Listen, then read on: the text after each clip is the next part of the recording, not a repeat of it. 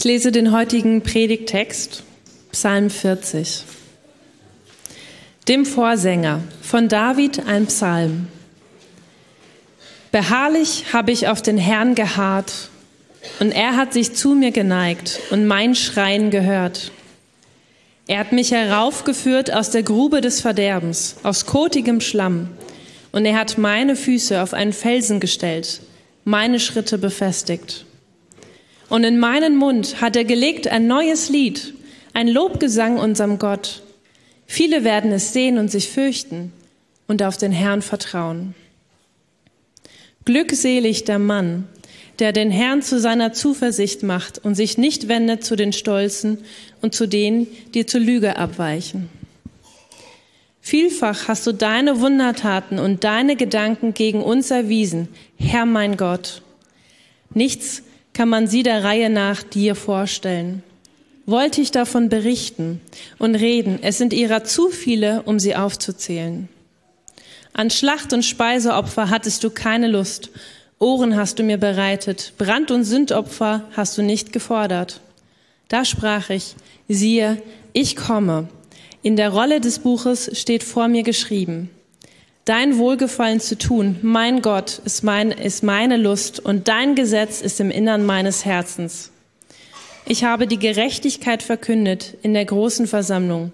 Siehe, meine Lippen hemmt ich nicht. Herr, du weißt es. Deine Gerechtigkeit habe ich nicht verborgen im Innern meines Herzens. Deine Treue und deine Rettung habe ich ausgesprochen.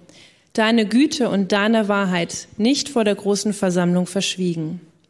Du, Herr, halte deine Erbarmungen nicht von mir zurück. Deine Güte und deine Wahrheit lass beständig mich behüten. Denn Übel bis zur Unzahl haben mich umgeben. Meine Ungerechtigkeiten haben mich erreicht, dass ich nicht sehen kann. Zahlreicher sind sie als die Haare meines Hauptes, und mein Herz hat mich verlassen. Lass dir gefallen, Herr, mich zu erretten. Herr, eile zu meiner Hilfe. Lass sie beschämt und mit Scham bedeckt werden allesamt, die nach meinem Leben trachten, es wegzuraffen. Lass zurückweichen und zu Schanden werden, die gefallen haben an meinem Unglück. Lass sich entsetzen, ob ihrer Schande, die von mir sagen, haha. Lass fröhlich sein und sich freuen in dir alle, die dich suchen. Die deine Rettung lieben, lass stets sagen, erhoben sei der Herr. Ich aber bin elend und arm, der Herr denkt an mich. Meine Hilfe und meiner Retter bist du, mein Gott. Zögere nicht. Bevor ich einsteige, ich bin in den letzten Wochen oft gefragt worden, was denn die Vision der Lukas-Gemeinde ist. Und wenn ich solche Fragen bekomme, dann freue ich mich. Mir geht sofort das Herz auf. Vor allen Dingen, wenn ich so neugierig spüre, ey, was will Gott denn unter euch machen? Und wo geht die Reise hin? Und was habt ihr vor? Und wofür schlägt euer Herz? Tatsächlich haben wir ja als Lukas-Gemeinde eine Vision und haben konkrete Ziele bis 2025 festgelegt. Und das leitet uns auch tatsächlich in unseren Entscheidungen. Wobei natürlich durch den Umbau und Corona auch so manches überlagert wurde. Aber im nächsten Jahr werden wir uns anschauen, kurz vor 2025, wo sind wir denn gelandet? Was ist geworden? Was hat Gott geschenkt? Und was soll danach kommen? Werden wir weiter an dem festhalten, was Gott uns geschenkt hat? Oder werden wir Sachen hinzufügen? Und wir werden als Gemeinde da zusammen beten und dann schauen, was Gott mit uns redet.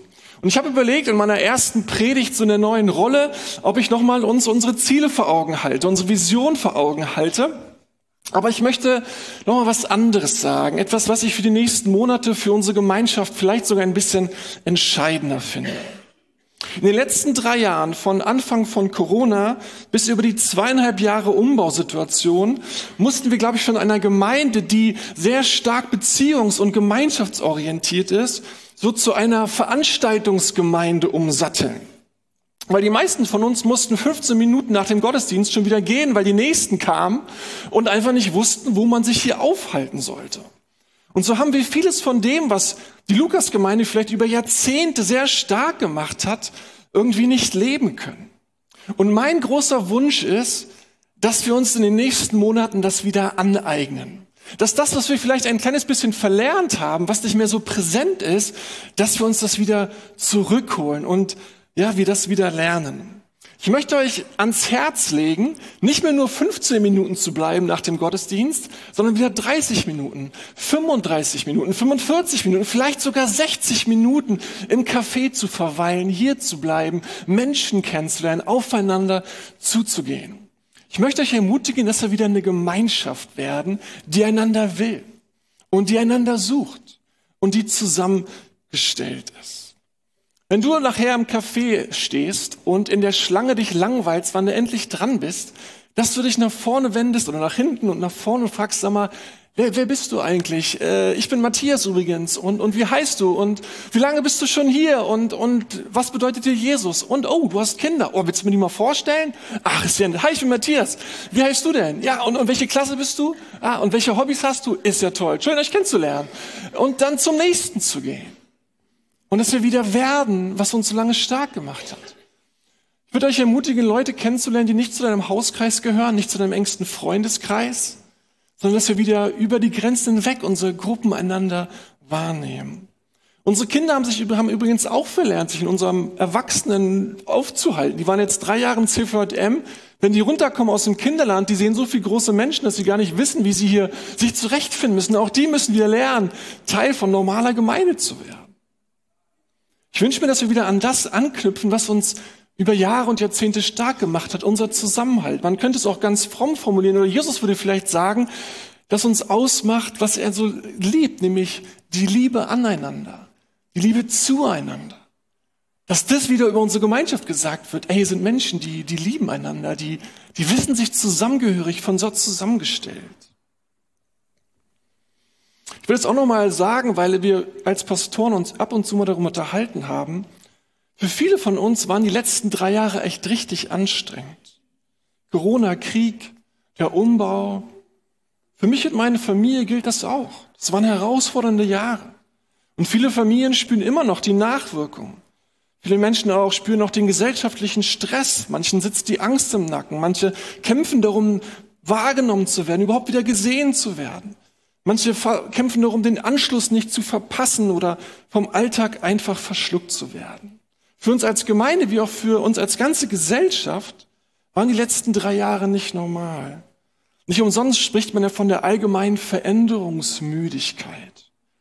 Und was ich mir wünsche, ist, dass wir uns in den nächsten Monaten Zeit geben, einander zu begegnen, einander zu sehen, einander zu ermutigen und dass wir wieder ein Ort werden, wo man Kraft schöpft, wo man Kraft tankt, wo man für sich beten lassen kann, wo man ja durch die Gemeinschaft ermutigt wird. Und dann schauen wir mal, was im nächsten Jahr aus diesem Miteinander, aus dieser neuen Gemeinschaft dann erwächst, was Gott uns für die nächsten Jahre geben möchte. Aber lass uns wieder auftanken beieinander und miteinander zusammenstehen. Ab Ende August gibt es äh, wieder Mittagessen hier bei uns. Das ist geplant. Da könnt ihr euch darauf freuen, noch ein bisschen länger zu verweilen. Die Gemeindefreizeit steht im Oktober an. Wir werden übrigens über Gottes Begegnungen sprechen, falls sich das ziehen sollte. Äh, wir werden darüber nachdenken, wie Menschen Gott begegnet sind. Und wenn du jetzt zu all dem sagst, Mensch, ey, eigentlich geht mich das gar nichts an, weil mir geht's total gut, ich brauche das eigentlich nicht, dann würde ich sagen, ey, voll gut. Weil dann brauchen wir dich. dann brauchen wir genau dich, deine Energie, deine Geduld, deine, deine Power, deine Ausgeglichenheit, dein, dein Einbringen in unserer Gesellschaft. Möchte dir für nachher vorschlagen und für die nächsten Monate, wie wäre es, wenn sich jeder von uns vornimmt, jeden Sonntag mindestens eine Person anzusprechen, die wir noch nicht kennen. Eine Person anzusprechen, die du nicht kennst und dich dir vorzustellen und zu fragen, wer denn die andere Person ist. Und einfach mal neugierig zu sein, Interesse zu zeigen und, und uns so wahrzunehmen. Wenn man das vier Wochen macht, hat man schon vier neue Leute kennengelernt. Wenn man das zwei Monate macht, hat man acht neue Leute kennengelernt. Und Leute haben dich kennengelernt und, und können anknüpfen und Zugehörigkeit erleben. Soweit die Vorrede. Ich habe euch heute Psalm 40 mitgebracht. Der bewegt mich schon ein bisschen länger. David hat ihn geschrieben, als er in ganz schön großen Schwierigkeiten steckt. Dieser Psalm, der ist ein bisschen besonders, weil er so ganz unterschiedlich inhaltliche Aussagen hat, die man manchmal gar nicht so schnell übereinander gelegt bekommt und wo man sagt, ey, da sind ja mehrere Psalmen in einem. Aber das macht den Reichtum dieses Psalm aus, dieses Psalms aus und auch ein bisschen seine Kraft. Und ich möchte euch den mit euch ein bisschen näher anschauen, weil ich auch glaube, dass, das, dass wir etwas von dem Geheimnis von David äh, hier finden, von dem Geheimnis von Davids Gebetsleben, von der Beziehung mit Gott. Was ich mit euch anschauen will, ist, wie David hier mit Gott redet und mit ihm umgeht in einer Zeit, die tatsächlich ziemlich schwierig ist. Was David von Gott will, sagt er in Vers 13. Lass dir gefallen, Herr, mich zu retten. Herr, eile mir zur Hilfe. Kennt ihr solche Gebete? Ich weiß nicht, wie oft ich so am Tag bete, mit den Kindern auf der Arbeit. Herr, heute noch. Jesus, komm schnell. Mach noch was. Eile mir zur Hilfe. Lass dir gefallen, meine Probleme zu lösen. Zugegeben, die Probleme von David sind ein bisschen dramatischer als meine. Er sagt, Übel bis zur Unzahl haben mich umgeben. David hat so viele Schwierigkeiten, dass er gar nicht weiß, wo er anfangen soll. In Vers 14 lesen wir, dass es Leute gibt, die ihm nach dem Leben trachten. Und wenn man sich so überlegt, war das nicht sein ganzes Leben lang so, dass er Leute hat, die ihm nach dem Leben trachten wollten? In Vers 15 geht es darum, dass es Menschen gibt, die gefallen haben an seinem Unglück, die voller Schadensfreude sind, sagt er. Er hat also Menschen, die nicht nur nicht Gutes für ihn wünschen, sondern die wirklich das Gegenteil für ihn wollen. Was die Sache aber so richtig hart macht, ist, dass David empfindet, dass was er gerade hier an Problemen hat, dass die auf seinen eigenen Mist gewachsen sind. Vers 13, meine Sünden haben mich erreicht, dass ich nicht aufzublicken vermag. David ist ja jemand, der verwurzelt war in der Gnade Gottes, der Vergebung kannte, aber hier empfindet er, dass die Entscheidungen der Vergangenheit, die Konsequenzen, die das alles hatte, was er da angestellt hat, dass die jetzt in die, in die Gegenwart kommen und er mit all dem zu tun hat, ja, was er da an falschen Dingen angestellt hat, was er mit den Sünden zu tun hat, mit den Konsequenzen seiner Taten. Wenn man die Lebensgeschichte von David und von König David kennt, dann fallen einem möglicherweise verschiedene Lebenssituationen ein, wo man diesen Psalm biografisch verorten könnte. Aber die Ausleger sind sich da nicht einer Meinung. Deswegen halte ich mich da ein bisschen zurück, in welche Zeit das fällt. Aber ich finde trotzdem spannend zu sehen, wie reich das Gebetsleben von David angesichts so einer Situation ist. Bei mir ist es häufig so, wenn ich ein größeres Problem habe, dann stürze ich mich im Gebet da drauf. Dann, dann engt sich mein Horizont wie ein. Ich habe das Problem und das bebete ich so lange, bis Gott es irgendwann wie wegmacht. Und, und es verengt sich irgendwie so mein Horizont. Bei David ist es hier anders. Obwohl es so dramatisch um mich steht, bleibt sein Horizont weit. Bleibt seine Perspektive auf Gott weit. Und ich möchte ein bisschen die Fülle und den Reichtum dieses Psalms mit euch anschauen, weil ich ihn beeindruckend finde. Und ich möchte auf vier Aspekte hinweisen. David beginnt diesem Psalm, dieses Gebet, nicht mit seiner Not. Er beginnt nicht mit seinen Kämpfen, sondern er erinnert sich an vergangene Situationen, in denen er ähnlich unter Druck war, er ähnliche Belastungen standhalten musste und was dann passierte. Lest euch nochmal vor. Beharrlich habe ich auf den Herrn geharrt und er hat sich zu mir geneigt und mein Schreien gehört. Er hat mich heraufgeholt aus der Grube des Verderbens, aus Schlick und Schlamm, und er hat meine Füße auf Felsen gestellt, meine Schritte festgemacht. Und in meinen Mund hat er ein neues Lied gelegt, ein Lobgesang auf unseren Gott. Viele werden es sehen und sich fürchten und auf den Herrn vertrauen. Glücklich der Mann, der den Herrn zu seiner Zuversicht macht und sich nicht wendet zu den Drängern und in den Lüge festgefahrenen.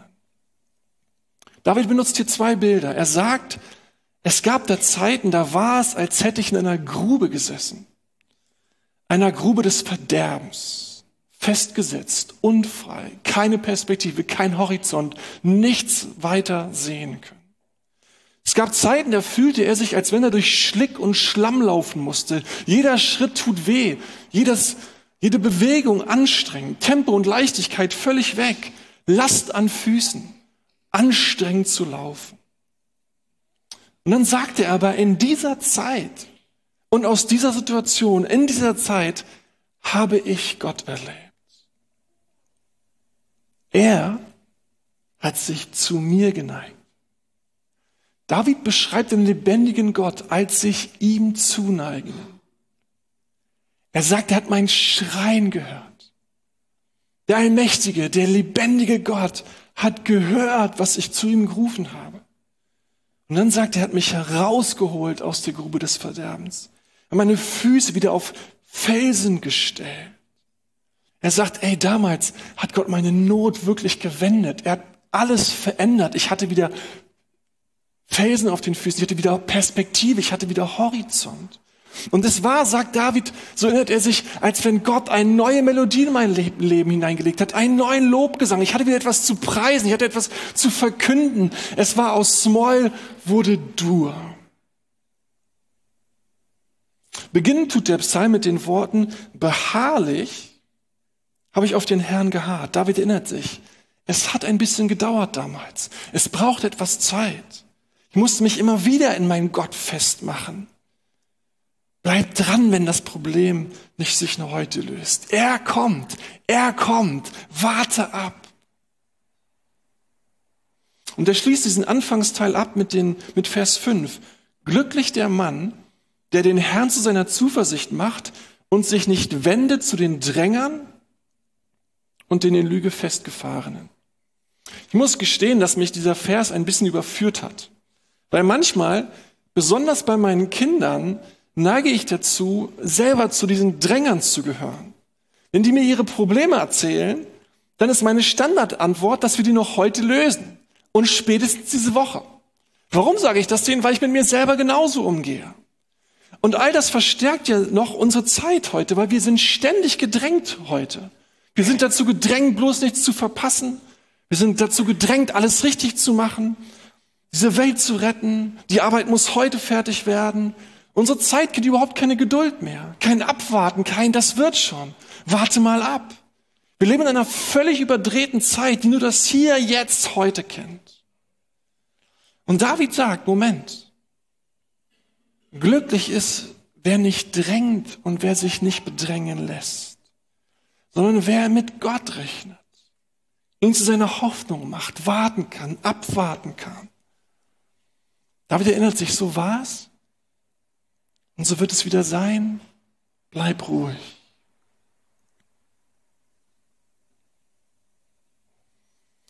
In den nächsten Versen ist es dann so, als wenn David sich fokussiert und erinnert, beziehungsweise nochmal klärt, wer er selber sein möchte.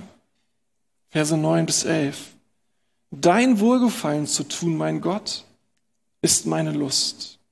Und dein Gesetz ist tief in meinem Innern. Ich habe Gerechtigkeit verkündet in großer Versammlung. Siehe, meine Lippen hemmte ich nicht. Herr, du weißt es. Deine Gerechtigkeit habe ich nicht verborgen im Innern meines Herzens.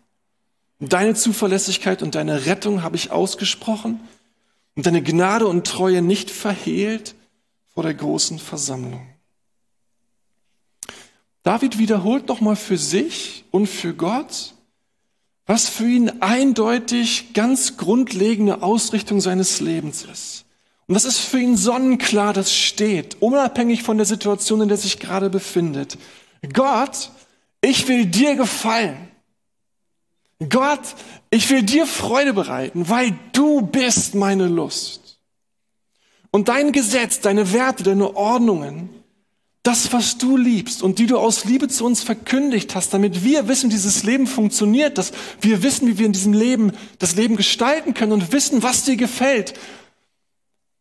Gesetz, das liebe ich und danach will ich leben. Dahinter gehe ich nicht mehr zurück. Darin verankert er sich. Manchmal führen Krisen ja dazu, dass wir überlegen, ob wir Gott noch überhaupt lieben wollen, ob wir überhaupt noch vertrauen wollen, ob wir ihm dienen möchten. Aber David sagt hier bewusst oder unbewusst, ey, damit fange ich garantiert jetzt nicht an. Ich weiß, wofür ich lebe. Ich weiß, was der Sinn meines Lebens ist. Ich weiß, woher ich komme und ich weiß, wohin ich gehe. Und ich verankere ich in meinem Gott. Und dieser Gott, der ist meine Lust und der bleibt meine Lust. Und das Gesetz, was ich kennengelernt habe, was tief in meinem Innern ist, dazu stehe ich, dazu möchte ich leben. Meine Freunde, sagt er, meine Freude, ob in guten Zeiten wie in schlechten Zeiten, ist zur Ehre meines Gottes zu leben und ihn mit meinem Vertrauen anzubeten und mit meiner Liebe zu ehren. Und ich glaube, da ist was Wichtiges und Bedeutendes dran, vor allen Dingen in den schwierigen Zeiten. Uns selber immer mal wieder ab und zu zu sagen, ey Gott, ob du mich heute rettest oder morgen oder übermorgen, ob du ganz andere Wege hast, eines ändert sich nicht. Ich lebe, um dir Freude zu bereiten. Du bist mein Fokus. Und dein Gesetz halte ich fest. Ich gehe deine Wege. Vers 11. Deine Gerechtigkeit habe ich nicht verborgen im Innern meines Herzens. Wieder David sagt, in meiner aktuellen Krise, in all den Bedrängungen, ich werde die Güte und die Freundlichkeit nicht vergessen, die du mir bis hierhin geschenkt hast. Und ich werde nicht schweigen von der Zuverlässigkeit und von der Rettung zu reden, die du mir in der Vergangenheit schon so oft ermöglicht hast. Du kannst dir mal für dich selber kurz überlegen, ob du jemand bist, der von sich selber sagen könnte oder wo die Ehepartner sagen würde oder Freunde oder deine Kinder, ob die das von dir kennen, dass du ab und zu mal so für zwei bis drei Minuten so ins Schwärmen kommst über das, was Gott in deinem Leben getan hat. Über die Rettung damals bei der gesundheitlichen Krise, in der finanziellen Not, als irgendwie alles drunter und drüber ging, du nicht weiter wusstest ob deine Freunde, dein Umkreis es kennt, dass es da so ein Schwärmen von dir gibt über das, was Gott damals in deinem Leben Großartiges getan hat. Oder ob du jemand bist, der das auch mal leicht vergessen hat oder verschweigst oder einfach nicht drüber redest, weil du sagst, es ist besser, wenn, wenn ich einfach so dastehe, wie ich dastehe, als jemand, der sein Leben die, auf die Reihe bekommen hat, der seine Klugheit hatte, der seine Weisheit hatte und wo das Leben einfach gut gelaufen ist. David möchte, dass Gott alle Ehre bekommt für das, was an Krisenzeiten hinter ihm lag und wo Gott ihn durchgebracht hat. Und er ist sich nicht zu schade zu sagen, ich wusste damals nicht weiter und wenn Gott nicht aufgeteilt hätte, hätte er die auch nicht weiter gewusst. Er sagt, Gott, alle Ehre für das, dass du mich hierhin gebracht hast, für deine Freundlichkeit und Güte in der Zeit. Ich verberge deine Gerechtigkeit und deine Güte nicht in meinem Herzen, sondern ich rede darüber Ich danke Gott dafür. Also David erinnert sich an die Zeiten, als Gott ihn rettete, feiert das. Dann fokussiert er sich, wofür er selber leben möchte, was ihm wichtig ist. Und als drittes betet er Gottes Wesen über sein Problem an. Vers 12. Du, Herr, wirst dein Erbarmen nicht von mir zurückhalten. Deine Gnade und deine Treue werden beständig mich behüten. Vielleicht ist dieser Punkt, vielleicht ist dieser Vers der Grund, warum Gott den David so lieb hatte. Warum er einging als Freund Gottes in seiner Geschichte trotz mancher Abgründe. Warum er bis heute so ein Vorbild ist, wie man eng mit Gott leben kann. Weil was David hier macht, ist was Starkes. Er sieht seine Schwierigkeiten, hat sie noch gar nicht zur Sprache gebracht. Er sieht seine Probleme, aber hat noch gar nicht drüber geredet. Und bevor er sie Gott nennt, sagt er, Gott, eines weiß ich ja jetzt schon. Was auch immer passiert, dein Erbarmen wird sich zeigen. Und deine Güte wird in all dem sein. Und deine Treue wird mich durch das begleiten, was immer da kommt. David hat keine Ahnung, wie er aus der Situation, in der er steckt, rauskommen soll. Er ist in so starker Bedrängnis und er sieht nicht wirklich Lösung. Wenn er welche sehen würde, hätte er sie schon ergriffen, weil David ist ein Mann der Tat, so viel ist sicher. Aber er weiß nicht weiter. Aber noch bevor er Gott sagt, was er braucht, proklamiert er erst einmal die Güte Gottes über seinem Leben und sagt, eines weiß ich schon jetzt, dein Erbarmen in der Zukunft wird sich zeigen. Deine Güte wird einen Weg für mich haben. Deine Treue ist da. Und deswegen proklamiere ich die Güte, Treue, das Erbarmen Gottes über meinem Leben. Wie genau Gott helfen wird, keine Ahnung wie er die Menschen benutzen wird, was er für Perspektiven bringen wird, wie er die Finanzen auftragt, das ganze Ding beruhigt, keine Ahnung. Aber du, Gott, wirst dich erbarmen. Deine Güte wird sich zeigen all dem. Du wirst mir treu sein. Und erst als viertes kommt David dann auf das Problem zu sprechen. Lass dir gefallen, Herr, mich zu retten. Eile mir zu Hilfe. Übel bis zur Unzahl haben mich umgeben. Ich wünsche mir, so beten zu lernen, so beten zu können wie David. So ein Reichtum zu haben, wenn ich mit Gott spreche. Mich so zu erinnern an das, was schon war und wo Gott mich wunderbar durchgeführt hat. Mich immer wieder neu zu verankern, zu sagen, du bist meine Freude, du bist meine Lust. Und, und ich weiß, für was ich lebe. Und daran ändert sich auch gerade nichts, weil meine Umstände so sind, wie sie sind. Und bevor ich Gott dir meine Not bringe, eins weiß ich jetzt schon, dein Erbarm wird auftauchen, deine Güte wird auftauchen, deine Freundlichkeit wird sich zeigen.